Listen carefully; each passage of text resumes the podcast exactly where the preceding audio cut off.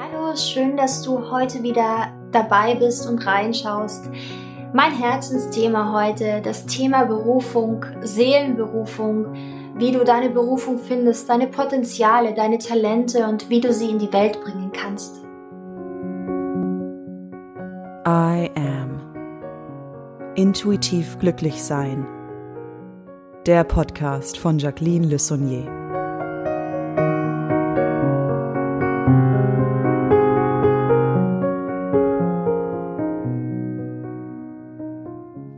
Ja, zum Thema Berufung gibt es natürlich schon viel Input von mir, viele Videos von mir, weil das so meine Herzensangelegenheiten ist, äh, die Seelenberufung von anderen Menschen zu sehen, ihnen dazu zu verhelfen, wieder ihre Potenziale zu entdecken und wirklich ihr, ja, ihre Talente in diese Welt zu bringen, sich der Welt zu verschenken, sich der Welt zu verschenken und seine Potenziale der Welt zu schenken.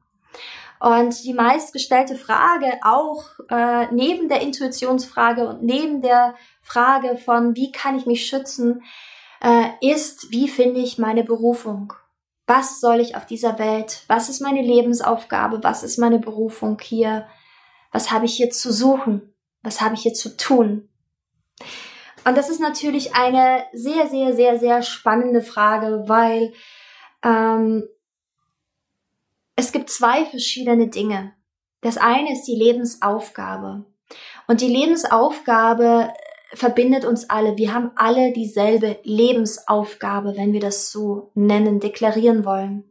Die Lebensaufgabe von jedem Einzelnen von uns ist seine Essenz hier in diesem Spielfeld der Erde, in dieser physischen Manifestation, möglichst in der Ganzheit zu leben, immer mehr in diese Ganzheit zu kommen, seine Essenz, deine Essenz, dein Allfülle, Allquelle, Gott einfach durch dich wirken zu lassen. Und dadurch auch die, die Schatten oder das, ähm, ja, die Schattenwelt, wie man so schön oftmals sagt, zu durchdringen. Sie wird es immer geben, Licht- und Schattenwelt, aber zu durchdringen, dass du diesen inneren Frieden durch deine Essenz in dir selbst findest und das in dein Tun, in dein Handeln, in dein, deine Gedanken, in dein Fühlen, in, in deine Worte bringst. So, das ist die Grundessenz, die Lebensaufgabe von uns allen. Und das in Freude. sage ich auch immer noch dazu. Weil manche machen dann so, sind dann so stark angespannt. Aber das in Freude und in Leichtigkeit. Versuchen dahingehend das Bestmögliche jeden Tag dafür zu tun.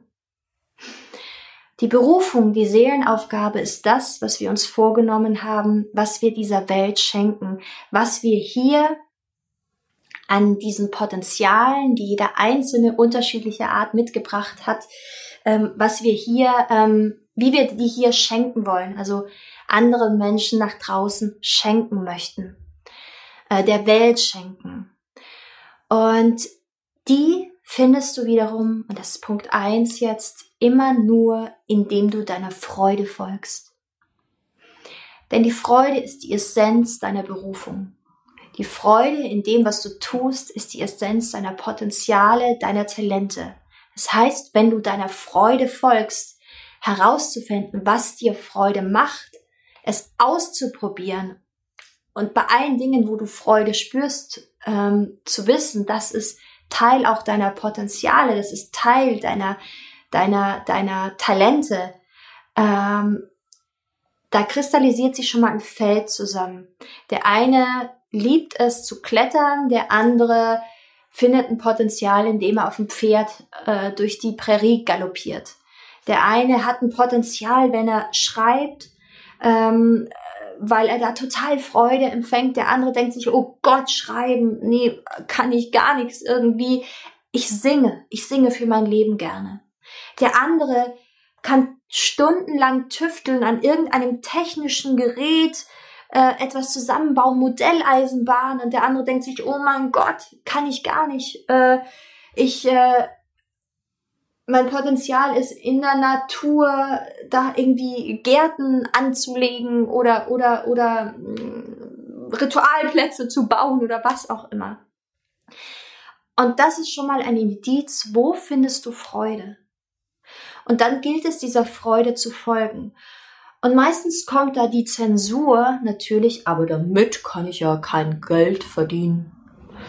Wie soll ich denn damit Geld verdienen?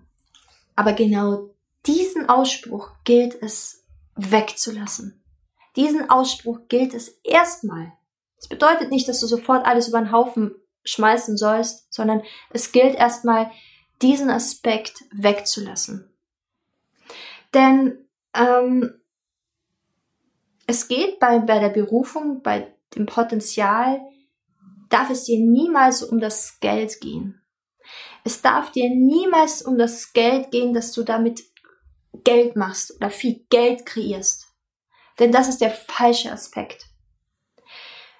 Ich, ähm, das Geld kommt dann im zweiten Schritt. Es kommt, wenn du mit Freude etwas nach draußen gibst, wenn du die, dieses Erfülltsein in dir selbst generierst, indem du deiner Freude folgst, etwas mit Freude machst. Und dann natürlich auch äh, Mangeldenken, Programmierungen, äh, äh, Schlechtigkeit des Geldes und so weiter, das natürlich auch bearbeitest. So, aber das ist ja immer so der Fall. Aber wenn du etwas aus der Freude heraus machst, dann kommt auch das Geld. Aber es gilt nicht zu sagen in dieser Schritt, zu sagen, ich mache es jetzt wegen dem Geld oder was bringt mir Geld, was macht mir Freude und bringt mir Geld. Das ist falsch gesehen. Der Schritt muss sein, was macht mir Freude. So, jetzt kommt der zweite Punkt. Der zweite Punkt ist herauszufinden, ein gutes Indiz ist immer dafür, was hat dich in der Kindheit inspiriert? Was hat dich in der Kindheit die ganze Zeit angeturnt? Was, was wolltest du machen? Was hat dir Freude gemacht? Was hast du den ganzen Tag vielleicht gemacht oder immer mal wieder, bevor du dann zensiert wurdest? Oftmals von Eltern, von Lehrern. Und das ist auch ein wundervolles Indiz dafür, ich zum Beispiel, ich war schon in meiner Kindheit habe ich allen möglichen Menschen auch geholfen. Also ich äh, nicht nur Menschen, auch Tieren. Ich wollte immer irgendwie Tiere, die unterstützen, die helfen. Ich wollte etwas in der Welt bewegen. Ich bin, ich weiß noch früher von Tisch zu Tisch gegangen beim Heurigen äh, in Österreich und habe den Menschen einfach was vorgesungen. Da war ich fünf Jahre alt, habe sie unterhalten, habe ihnen Freude gebracht, habe ihnen in ihren Augen auch das Glück wieder gesehen, dass da plötzlich ein kleiner Knirps von fünf Jahren vorbeikommt und äh, ihnen einfach was vorsingt. Und ich hatte dann auch meine, meinen, meinen Beutel und da haben mir die Leute dann gerne einfach was reingegeben.